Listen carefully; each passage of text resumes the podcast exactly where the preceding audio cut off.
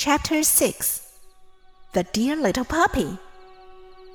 Well, it doesn't look such a very little puppy, doesn't it?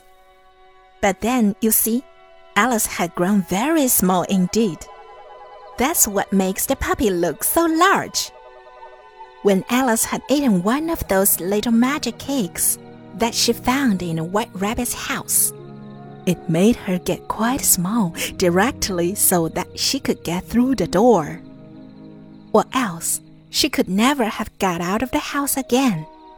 Wouldn't that have been a pity? Because then she wouldn't have dreamed all the other curious things we are going to read about. So it really was a little puppy, you see. Isn't it a little pet? Look at the way it's barking at the little stick that Alice is holding out for it. You can see she was a little afraid of it all the time. Because she's got behind that great thistle for fear it should run over it. That would have been just about as bad for her as it would be for you to be run over by a wagon and four horses. Have you got a little pet puppy at your home? If you have, I hope you are always kind to it and give it nice things to eat. Once upon a time, I knew some little children about as big as you. And they had a little pet dog of their own, and it was called Dash.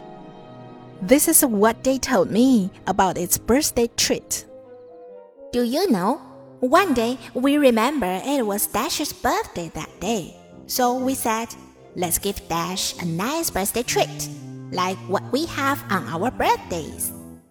So we thought and we thought. Now, what is it we like best of all on our birthday? And we thought and we thought. At last, we all called out together, Why? It's oatmeal porridge, of course. So, of course, we thought Dash would be quite sure to like it very much too. So we went to the cook. So we got her to make a sauce full of nice oatmeal porridge. And then we called Dash into the house. And we said, Now, Dash, you are going to have your birthday treat. We accepted Dash would jump for joy, but it didn't, one bit. So we put the saucer down before it, and we said, Now, Dash, don't be greedy.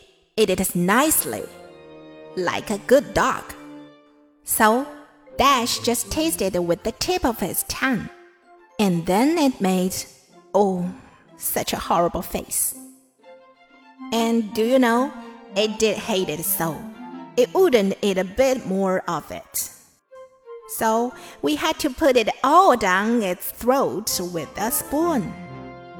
I wonder if Alice will give this little puppy some porridge. I don't think she can, because she hadn't got any with her. I can't see any saucer in the picture.